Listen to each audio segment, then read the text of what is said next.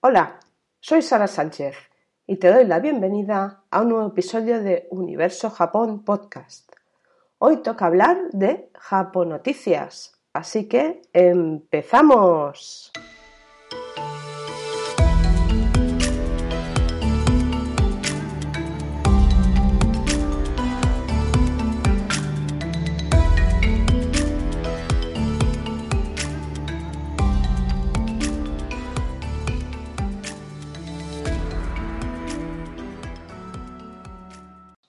Bueno, hoy por fin ya es viernes, pero no un viernes cualquiera. Hoy es el viernes 23 de abril, el día de San Jordi, San Jorge, pues dependiendo del idioma que hables, pues una cosa u otra.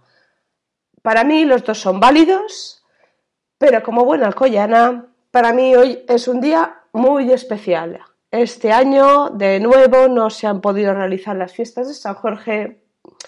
Una lástima, yo no vivo en Alcoy desde hace tiempo, pero eh, son mis fiestas. Mis fiestas favoritas y, y, se echan de menos. Así que hoy va por, por el día de San Jorge y porque aquellas fiestas que espero podamos recuperar en breve. Bueno, Quiero hacer otro breve, inciso, antes de nada, porque eh, quizá os sorprenda que con la cantidad de noticias que hay acerca de, la pandemia, yo no, no diga nada al respecto, siendo Japón también uno de los países afectados. Bueno, quiero decir que me niego rotundamente a dar noticias sobre la pandemia por mucho que tengan que ver con Japón, hasta que las noticias no sean positivas. Quiero crear un ambiente positivo y creo que hablar de este tema que ya nos tiene a muchos y a muchas saturados no nos hace bien. Espero que comprendas mi posición. Si no la apoyas, al menos seas capaz de entenderla. Y bueno, dicho esto, comenzamos con la ronda de noticias.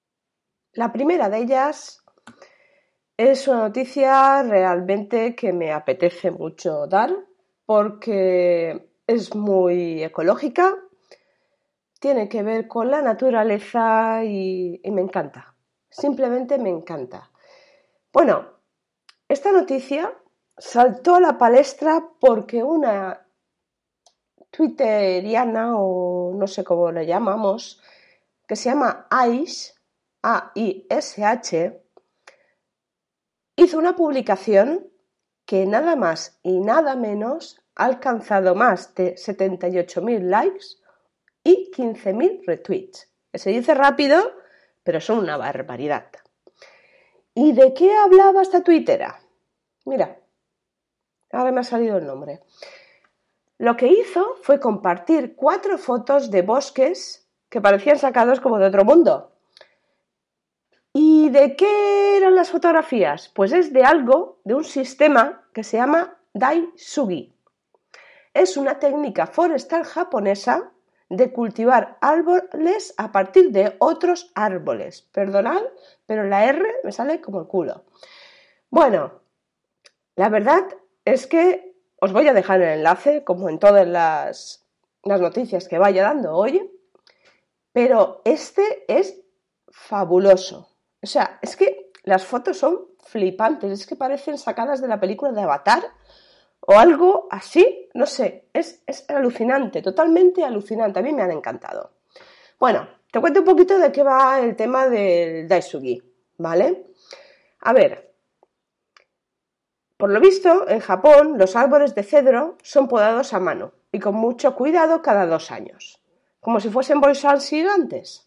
Bueno, lo que hacen es que al dejar únicamente las ramas superiores, de ellas nacen nuevos brotes, que se transforman de manera recta, uniforme y libre de nudos. Vamos, una técnica que sinceramente a mí me parece alucinante. Yo que tengo una planta y la mato en dos días porque soy negada, para mí hacer esto es prácticamente alquimia. Pero bueno, lo que ocurre que este material obtenido es más flexible, más fuerte que el cedro tradicional y por lo tanto es idóneo para fabricar vigas y techos. Así que esta silvicultura sostenible hace que se prevenga la deforestación y a la vez se consigue una madera de una altísima calidad. Vamos, un dos por uno. Los orígenes. Por lo visto, parece que este método de, cultivo del árbol fue ideado en la región nipona perdón, de Kitayama alrededor del año 1300, para dar respuesta a la escasez de madera de aquel momento. Como curiosidad, en la antigua Roma existió un sistema similar, llamado el desmochado, que era frecuente también en Gran Bretaña. La verdad es que yo, mira que he investigado muchos temas sobre Japón, lo desconocía totalmente. Así que gracias a la fuente que es deya.eus y a esta magnífica tuitera por estas preciosas fotos, porque de verdad me ha encantado dar esta noticia.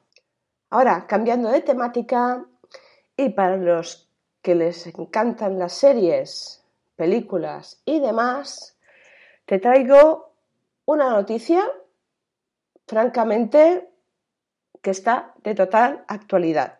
Si tienes Netflix, seguramente que ya te has dado cuenta. Se trata de que la guerra por el mercado de las plataformas se traslada a Corea del Sur y Japón. ¿De qué trata el tema? Como ya sabéis, últimamente nos hemos acostumbrado a ver muchas series, muchas películas, ya no directamente por los canales de televisión tradicionales, sino por plataformas como HBO, eh, Prime Video y en este caso Netflix, que es de la que te voy a hablar. Netflix invertirá unos 500 millones de dólares, que se dice pronto, nada, calderilla de la buena, en 2021 en Corea del Sur y doblará su producción de anime. Parece ser que los dramas coreanos y el anime japonés han dejado de ser aportaciones exóticas dentro de los catálogos de las plataformas internacionales para convertirse en contenidos determinantes en la guerra por la caza de los suscriptores. Así que Netflix pues eh, tiene que subir al carro de todo esto y ya no va a ser como algo exótico, sino como algo muy común. Así que, continuando con la noticia, te comento que Netflix ha anunciado la puesta en marcha de dos nuevos centros de producción en Corea del Sur, donde se van a desarrollar series y películas, uno en Paju y otro en Yeoncheon, a las afueras de Seúl. Nada más y nada menos que entre 2015 y 2020 la compañía ha invertido la friolera de 700 millones de dólares en contenido surcoreano y lanzó más de 80 series de esa nacionalidad, con subtítulos en 31 idiomas y dobladas más de 20 idiomas. O sea, imaginaros ya, esto es la bomba. Yo, sinceramente, series surcoreanas no veo ninguna. Series japonesas veo alguna pero no me da tiempo, la vida no me da para más y entonces pues, pues no la veo. Pero, pero, algo muy importante y que seguro que para los fans de esta serie les va a encantar, a no ser que luego el sea un bodrio el resultado, pero uno de los títulos que pondrán en marcha en los nuevos centros de producción es nada más y nada menos que la adaptación de La Casa de papel que anunciaron a finales de 2020.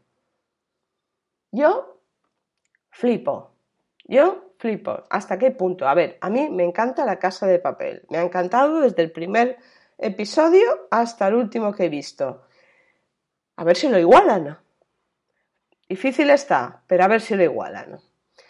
Bueno, todo esto es en respuesta pues, a, los buenos resultados que están teniendo y obviamente Netflix eh, recopila información de la manera eh, de la que todos ya sabemos, eh, prácticamente nos monitorizan y saben perfectamente lo que vemos, dejamos de ver, nos hacen propuestas y ellos que no son tontos pues claro, mm, se han subido al, carro.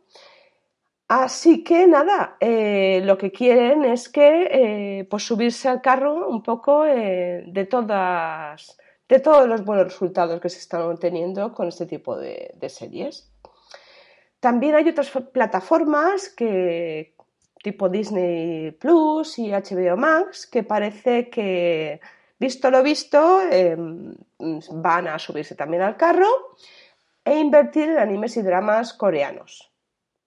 Así que también se han puesto en marcha la producción de, pues eso, de series y películas en, estas regiones. ¿Qué más, qué más te podría decir? Eh, pues poco más.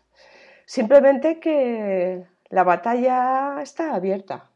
La guerra está abierta. Se puede ganar la batalla, se puede ganar la guerra. ¿Quién lo hará?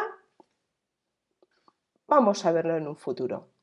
Darle las gracias a la fuente de esta noticia que es elpaís.com. La tercera noticia y cambiando de nuevo de tema nos vamos al mundo de los videojuegos. No sé si lo conoceréis, pero hay una tienda bastante popular de videojuegos en Japón que se llama Super Potato. Pues únicamente hasta ahora vendía en Japón.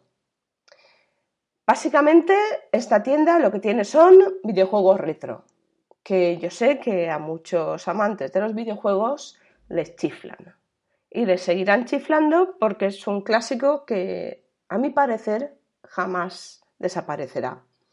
Bueno, pues aparte de eso, Super Potato es una reconocida marca japonesa dedicada a la venta de todo tipo de productos relacionados con el manga, el anime y los videojuegos, aparte de lo que os he dicho de los videojuegos retro, ¿vale? Entonces, eh, tiene un total de 10 tiendas alrededor de todo el país. Así que yo creo que uniéndose un poco al carro de la globalización, el nivel de e-commerce que estamos viviendo y que Japón, pues la verdad, sea dicha, eh, ha tardado un poquito más o está tardando todavía, pues ha decidido abrirse al comercio internacional.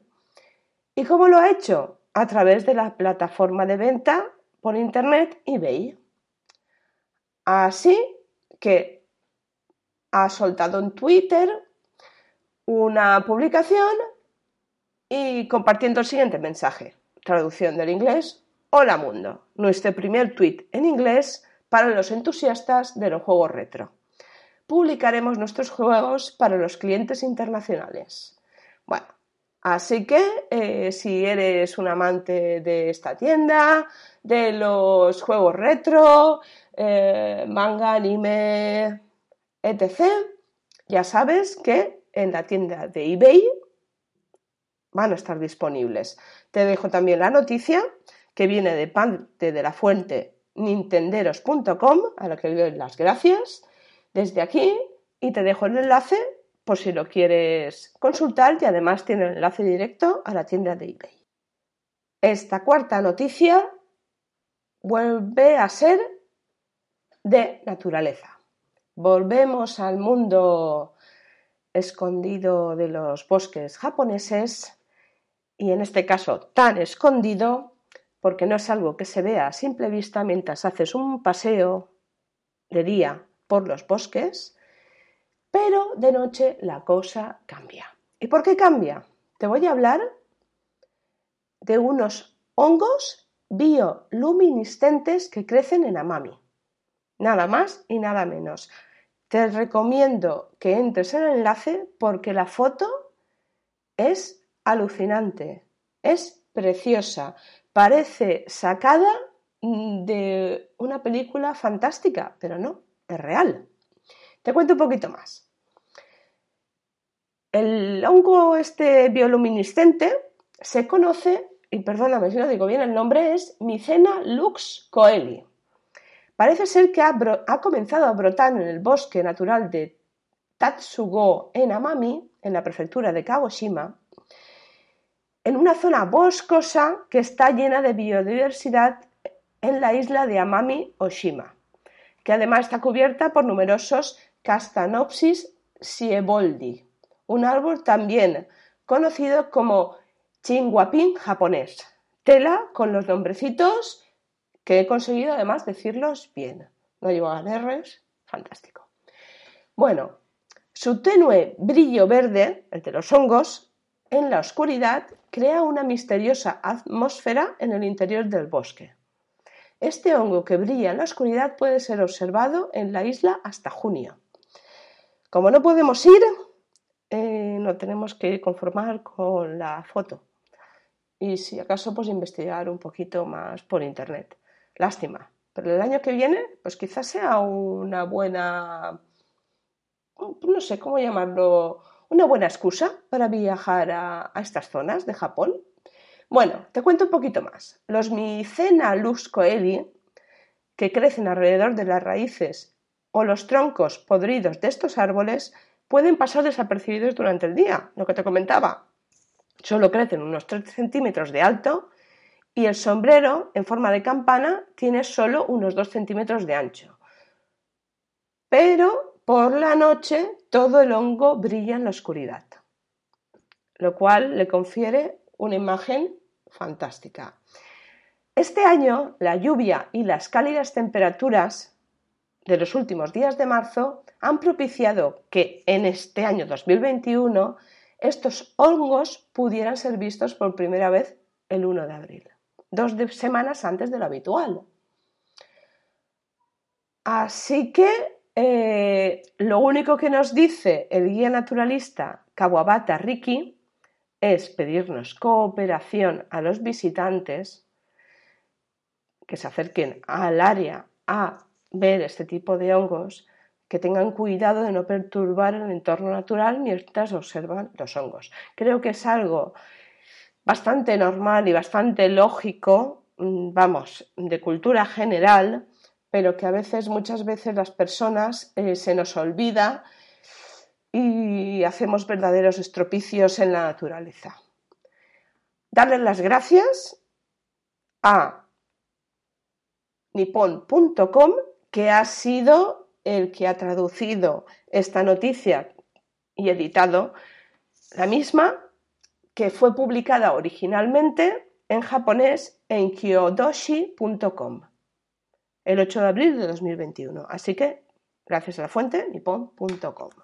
Vamos a por la quinta noticia. Cambiamos otra vez de tema. No dirás que te aburro siempre con el mismo tema, porque no es así. A ver, esta tiene que ver con una especie de colaboración entre España y Japón. ¿Y por qué te digo esto? Porque se van a realizar seminarios de kata en las ciudades de Osaka y Tokio. ¿Y quiénes la van a realizar? Pues bueno, esto parte de una promoción exterior que está haciendo España de los vinos de denominación de origen de La Mancha.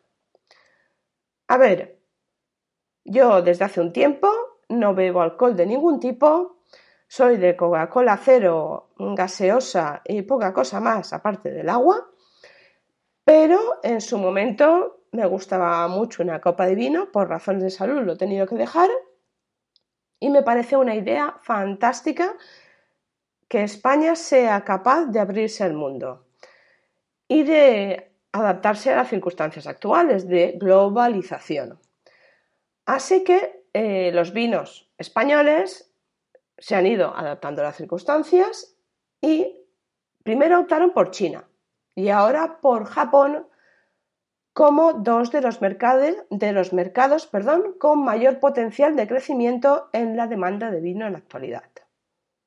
De hecho, te digo más, Japón es en la actualidad el segundo país extracomunitario que más vino de denominación de origen de la Mancha consumió el pasado 2020, con más de un millón y medio de botellas adquiridas en 2020.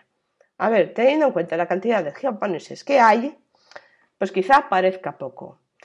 Pero si te fijas en la distancia entre Japón y España, esto es un mérito insólito y hay que aprovecharse de este tirón. Hay que aprovecharse. ¿Y cómo lo van a hacer? Pues con seminarios de cata reducidos. Esto no va a ser para allá, pero ya está planificándose. Parece ser que la feria más importante del sector en Japón, Foodex, que empezaba en 2020, pues se suspendió, por lo tanto 2021 también, y viendo que ya puede ir mejorando la cosa, el Consejo Regulador optó por la realización de dos seminarios en Japón con la idea de participar en marzo de 2022, esperando que todo vuelva un poquito a la normalidad. La primera de ellas será en Osaka, el próximo 20 de abril, para después completar con otro seminario en Tokio el 22 de abril. Así que ambos van a contar con un aforo reducido de 25 personas y en ellos pues van a, van a, participar, no me sabía la palabra, nueve bodegas. Yo te las voy a decir así rápidamente, sinceramente conozco pocas porque no, no soy yo de eso, ¿vale? Pero es, mira, bodegas Alcardet, Ayuso, Centro Españolas, Cristo de la Vega, Naranjo, Romero de Ávila, J. García Carrión, Vinícola de Tomelloso y Vinos Sat Colomano. Yo, sinceramente, conozco más bien pocos de aquí, pero eh, siempre es una buena noticia la colaboración de empresas españolas junto con Japón. Creo que es algo que, que tiene que llegar tarde o temprano. La globalización está y, y nos tenemos que beneficiar, tenemos que coger cacho. Gracias a la fuente onda 0.es por esta noticia que esperemos se pueda llevar a cabo y, no nos fastidie la dichosa pandemia. Bueno, y ya vamos a por la última de las noticias y seguimos con el mundo del alcohol. Pero esta vez cambiamos. Cambiamos a una bebida que quizá pues, es mucho más bebida, mucho más consumida, más bien, porque bebida, bebida, pues suena como el culo. Pero bueno, es consumida en Japón, que es la cerveza. En este caso, eh, la noticia va de la cervecera japonesa Asahi. ¿Qué va a hacer la cervecera japonesa Asahi? Lo que quiere es crecer nada más y nada menos que un 17% en Europa este año. ¿Y cómo lo va a hacer? pues va a recurrir al mercado de, bonos europeos para solicitar 1.200 millones de euros a los inversores europeos. Su objetivo es disparar su crecimiento en el mercado europeo gracias a marcas como Asahi, Pilsel, Urkel, Nastro Azurro, Peroni o Glost. Yo la verdad no sabía que que bueno, que todas estas marcas formaban parte del grupo Asahi. La verdad me ha sorprendido bastante. Eh, deciros que por lo visto el Asahi Group Holdings es el fabricante de cerveza más importante de Japón y el séptimo grupo cervecero del mundo, con una posición predominante en el país, eh, de Japón, claro. Eh, se puede decir que hace años que Asahi está, centrando en el mercado europeo y este año pues espera crecer un 17%. Aparte de dando visibilidad a la propia marca Asahi, a todas las demás de las que os he comentado. ¿Y qué van a hacer? Pues estos esta emisión de bonos en el mercado europeo será en convencimiento de 3 a 6 años, lo cual supone la primera emisión de bonos de empresas de consumo en Europa en lo que va de año. El objetivo, obtener liquidez para cumplir con los planes de crecimiento en el continente europeo. Ahora ya, pues forma parte de tu criterio que si tienes un dinero que quieres invertir, pues lo compres o no lo compres.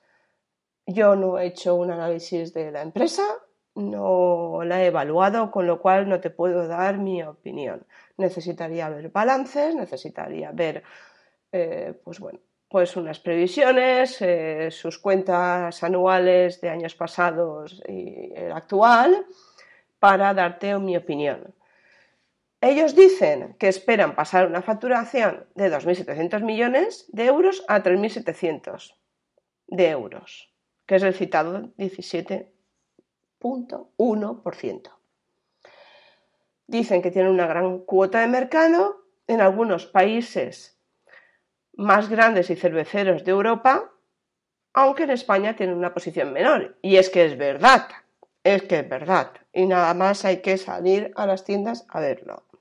Por ejemplo, en Italia, la birra Peroni, que es de Asahi, controla el 20% del mercado. A ver, el Reino Unido, Asahi también tiene una cuota de un 4%, pero un 15% en el segmento Super Premium. En Polonia, las cervezas Asahi controlan un 34% del mercado con un control absoluto del segmento mainstream, con un 52%, con lo cual es bastante importante. En Chequia, un 45%, muy importante también. Pero en España, como os he dicho antes, nada más hay que salir a, la calle, o más bien salir a la calle y entrar a los supermercados, para darse cuenta de que la marca Sagi está muy poco presente. Es fácil encontrar las grandes superficies y establecimientos más bien especializados, pero eh, claro, que no generan mucho volumen. Entonces, eh, y claro, también se encuentra en los restaurantes japoneses, pero y algunos chinos también, pero claro, aquí pues hay marcas que a nivel nacional que es difícil competir con ellas. Y en eso está, Veremos a ver qué es lo que consiguen con esta fuerte generación de caja. Todo se verá. Bueno, aquí yo quiero hacer un breve inciso gracioso por acabar eh, la ronda de Japonoticias de hoy. Y es, eh, no sé si conocéis el edificio Asahi en Tokio. Es muy conocido, eh, se encuentra en Asakusa y en el capítulo, el episodio 4 de mi viaje a Japón, hay una foto que yo misma realicé de ese edificio, justo el día de la llegada, y en el cual muestro eh, esa peculiaridad que tiene ese, edificio. A ver, te cuento. El edificio en sí podría ser normal, si no tuviera una especie mm, es que no sé cómo llamarlo, de escultura en su parte superior. A ver, ¿qué querías eh, hacer el escultor con eso? Quería hacer o representar una gota de cerveza, ¿vale? Bueno, eh, parece ser que, pues eso, leyendo el Lonely Planet, que esa forma no es japonés, sino francés y mm, que no era una gota de cerveza, sino una llama de fuego, que representa la innovación y el, y el progreso de la sociedad japonesa. Vamos, pero el caso es que la idea está muy bien, pero eh, la pinta que tiene, pues, pues no es quizá la, la más adecuada. Es como cuando aquí pusieron el, el Montero, famoso Montero, lo llamaron inicialmente pajero. Pues claro, eh, ¿qué te voy a contar? Tuvieron que cambiar el nombre. Tampoco es que lo arreglara mucho como Montero, pero hombre, mejor que, que pajero, pues, pues sí, ¿no?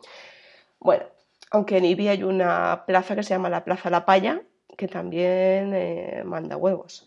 Perdón, pero es que lo tenía que decir. A ver, los mismos trabajadores de la compañía Saki dicen que la llama de fuego eh, está quemando y destruyendo el espíritu de la empresa con su presencia. Ya sabéis que los japoneses son pues un poco supersticiosos con determinados temas y bueno.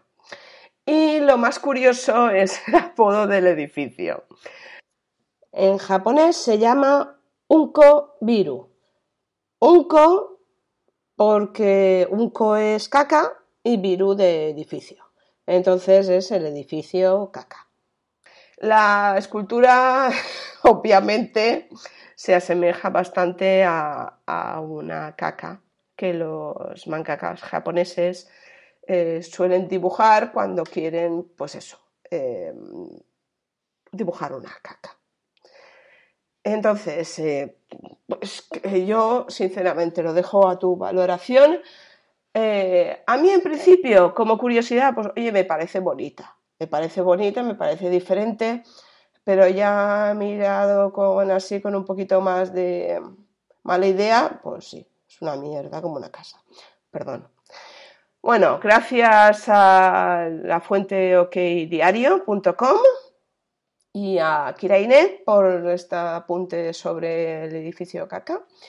Y nada, eh, hasta aquí las Japón Noticias de hoy viernes, día 23 de abril de 2021.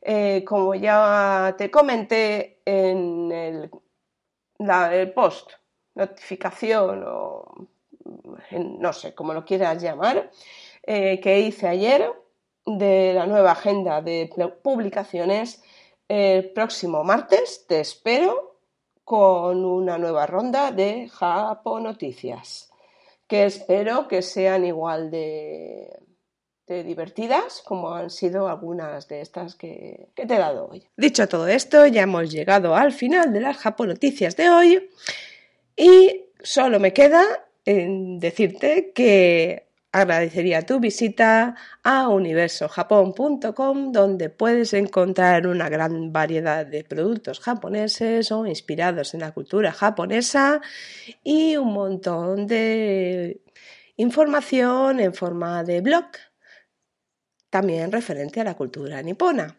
Así que si te quedas con ganas de más y te apetece, pásate por ahí, que te espero.